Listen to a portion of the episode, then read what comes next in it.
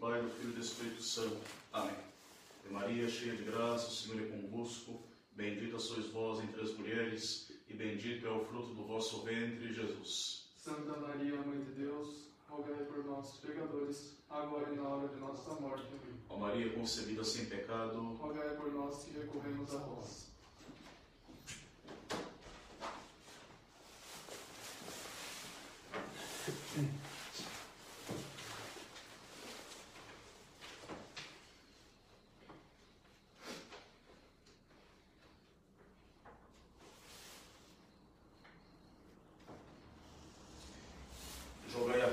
Para águas mais profundas.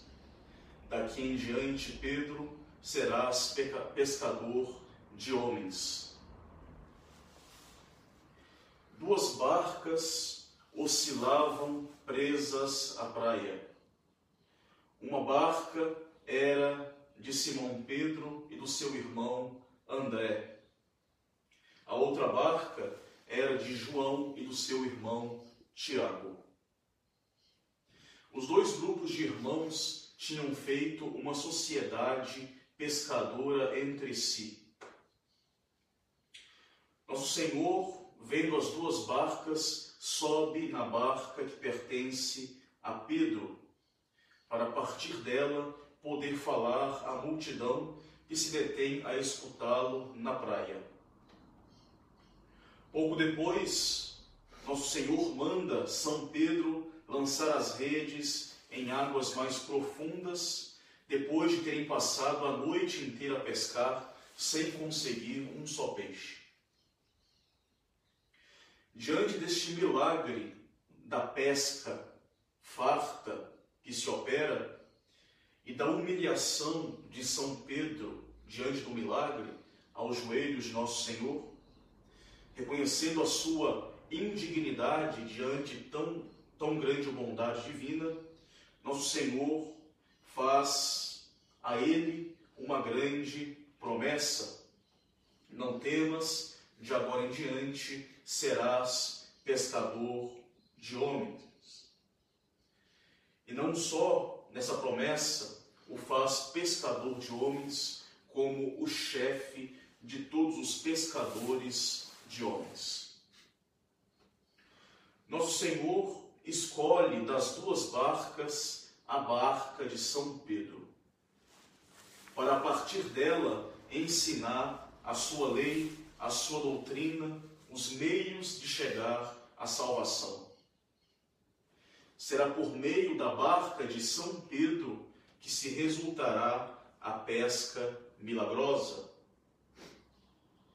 Será esta mesma barca de São Pedro, conduzida pelo mesmo São Pedro, que vai atravessar as, as águas turbulentas do mundo durante os vários e vários séculos, fazendo as mesmas pescas milagrosas, só que numa ordem muitíssimo superior que a primeira.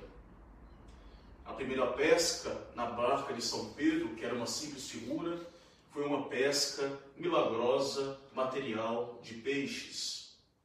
Desta vez haverá uma pesca numa ordem muitíssimo superior, uma pesca na ordem da graça, trazendo para dentro da barca maior número de almas possível, maior número de peixes possível, para levá-los ao porto da segurança.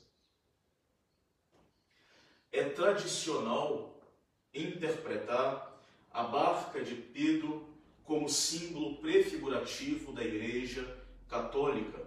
Assim fizeram muitos padres, assim fizeram os doutores e muitos outros santos. Barca que sobre as águas mortas e turbulentas deste mundo traz a salvação para todas as almas que se recolhem dentro dela. Não é a barca dita de São Tiago, de São João, mas é a barca de Pedro que é escolhida para este ofício. Nosso Senhor privilegia a barca de Pedro, subindo sobre ela para ensinar a verdadeira doutrina, prefigurando a barca de São Pedro, o trono pontifício do qual se prega a verdadeira doutrina. A barca universal da cristandade é esta barca de Pedro, guiada pelos seus legítimos sucessores numa linhagem contínua e ininterrupta até o fim do mundo. Este fiel almirante pastor, o Papa, recebeu de Cristo o cargo de pescador de almas, e pescador de almas uma por uma, usando para isso da hierarquia eclesiástica que está unida e submetida à sua sagrada monarquia. Nosso Senhor fundou uma igreja hierárquica e monárquica, para que de forma ordinária e segura a sua graça e seus ensinamentos salvíficos venham, através dela, resgatar o maior número de almas possível. Este é o ofício da Igreja Católica. Nosso Senhor fundou uma igreja monárquica, governada na terra por um só Senhor, o Papa, sucessor de São Pedro, chefe visível, sob o qual, de alguma forma, todos devem estar submissos e cuja autoridade deve ser reconhecida por todos sob a pena de estarem se desviando da fé. Onde está São Pedro, aí está a igreja Onde está a igreja, aí se encontra a salvação. Por vontade divina, por vontade de Cristo, a igreja católica é necessária para todos os homens como meio ordinário de salvação. Todo não católico adulto terá então a obrigação de entrar na Igreja Católica logo que reconhecer a sua necessidade de salvação, para a salvação, logo que reconhecer nela as notas da sua origem divina. Só a Igreja Católica recebeu de Cristo o mandato e os meios para levar os homens à salvação e à felicidade eterna. A barca de São Pedro é a nova arca de Noé, fora da qual não pode haver salvação. Fora da igreja não há salvação.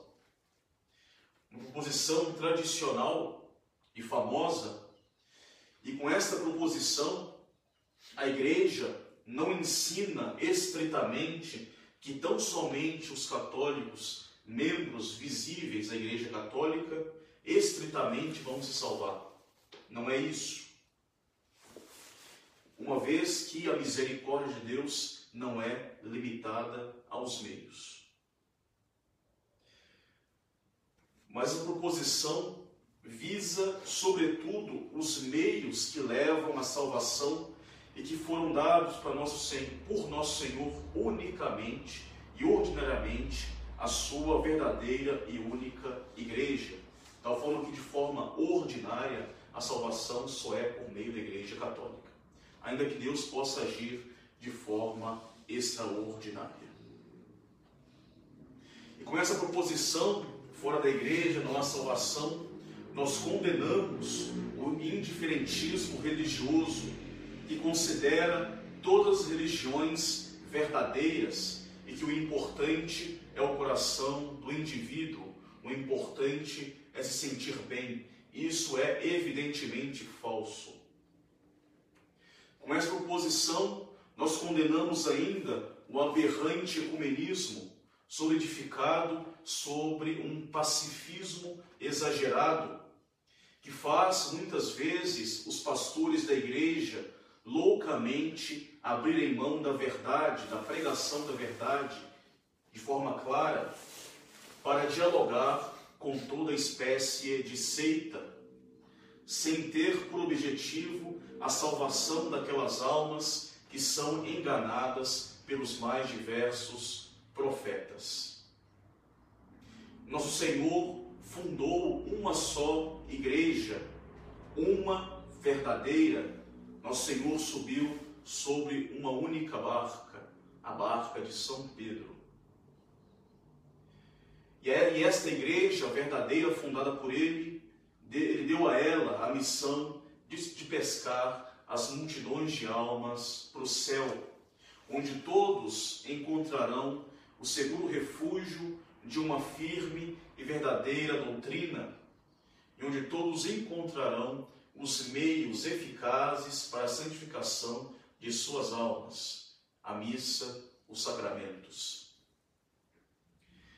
Parece muitas vezes que o grande Pedro parece perder o controle da barca. Parece que a Igreja Católica, que a hierarquia católica, venha cambalear da direita para a esquerda com o balanço da barca. E não passam assim uma visão de segurança para a tripulação dos fiéis. Mesmo parece ainda sucumbir por causa da forte tempestade vinda provocada pelos seus inimigos. E mesmo assim, a barca de Pedro continua sendo o lugar seguro. Pular da barca por medo do balanço é loucura a barca, ainda que balance, continua sendo o lugar seguro. O Papa, cambaleando, continua sendo o legítimo sucessor de São Pedro e chefe da Igreja. E ele detém para ele detém sempre em vida a plena autoridade do seu ofício de Senhor. A hierarquia sob Pedro, sob o Papa, e no Papa atual, o Papa Francisco, a hierarquia continua e continuará sempre como conservadora dos meios de salvação que foram concedidos à Igreja por Cristo. A união ao trono de São Pedro será sempre sinal de segurança de se caminhar num caminho reto, cuja finalidade é a companhia de nosso Senhor no céu. É necessário lembrar que a polpa do barco permanece sempre Cristo dormindo. Sim, simplesmente dormindo. Pronto a intervir através dos meios que nos são impensáveis e que saberá aproveitar do momento certo para levar a igreja ao seu triunfo desejado.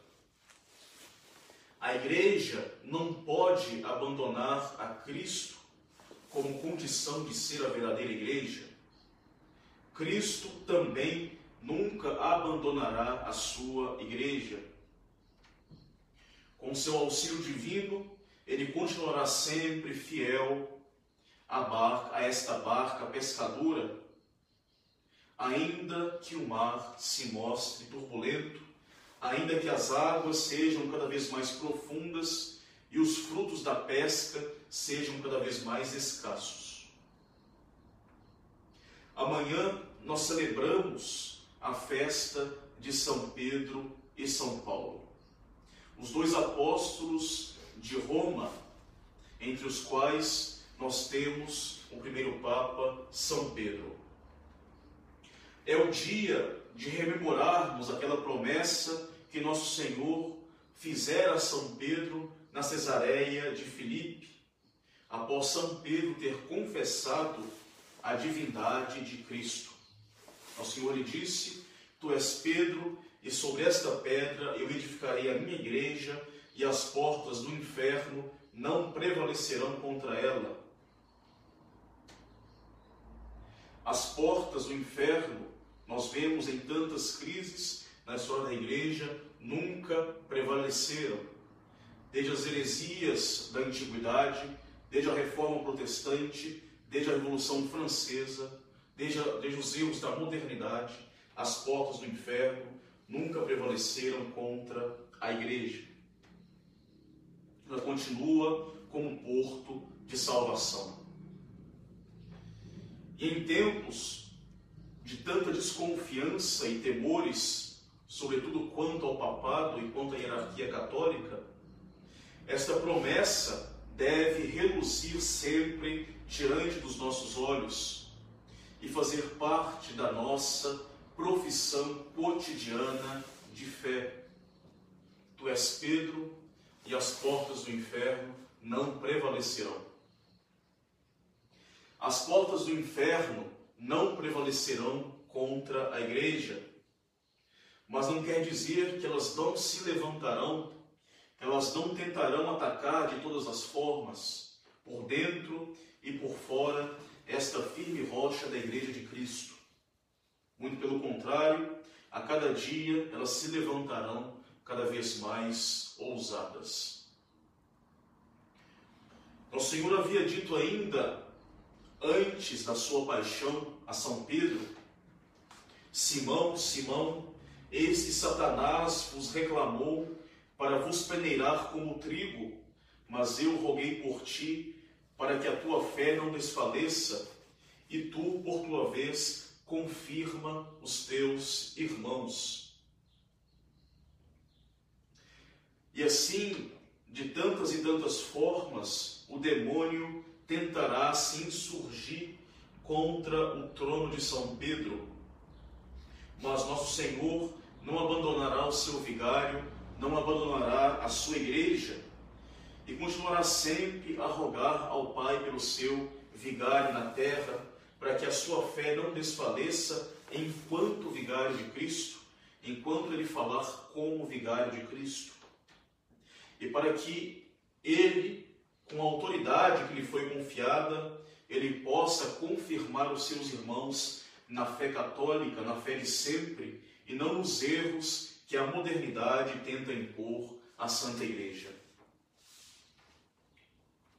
É de grave importância o católico rezar pela Igreja e, sobretudo, pela santificação do clero, pela conversão e santificação do clero, para que todos sejam conformes ao sagrado coração de Jesus. Muitos criticam as atitudes da hierarquia, ainda que com razão. Muitos criticam, mas infelizmente se esquecem de rezar. Esquecem que não será pelo poder dos nossos comentários nas redes sociais, dos nossos memes, mas será por aquele poder que vem do alto, será, será por este poder que vem de Cristo, que os pastores da igreja obterão a graça de passar por caminhos mais retos e de conduzir o seu rebanho aos prados seguros. É necessário rezar. É necessário também, sempre, em meio aos escândalos, lembrar da promessa de nosso Senhor as portas do inferno não prevalecerão contra ela. Não vão prevalecer, mas repito, vão, contudo, combater e com todos os meios, de todas as formas, até o fim do mundo, combater a sua instituição, combater a sua fé, combater seus membros que querem viver realmente como católicos, combater a sua moral, a única moral, a única igreja que ainda prega a moral intacta de Cristo, ensinada por Cristo, vão combater o seu sacerdócio, o seu celibato e cada vez mais de forma encarniçada.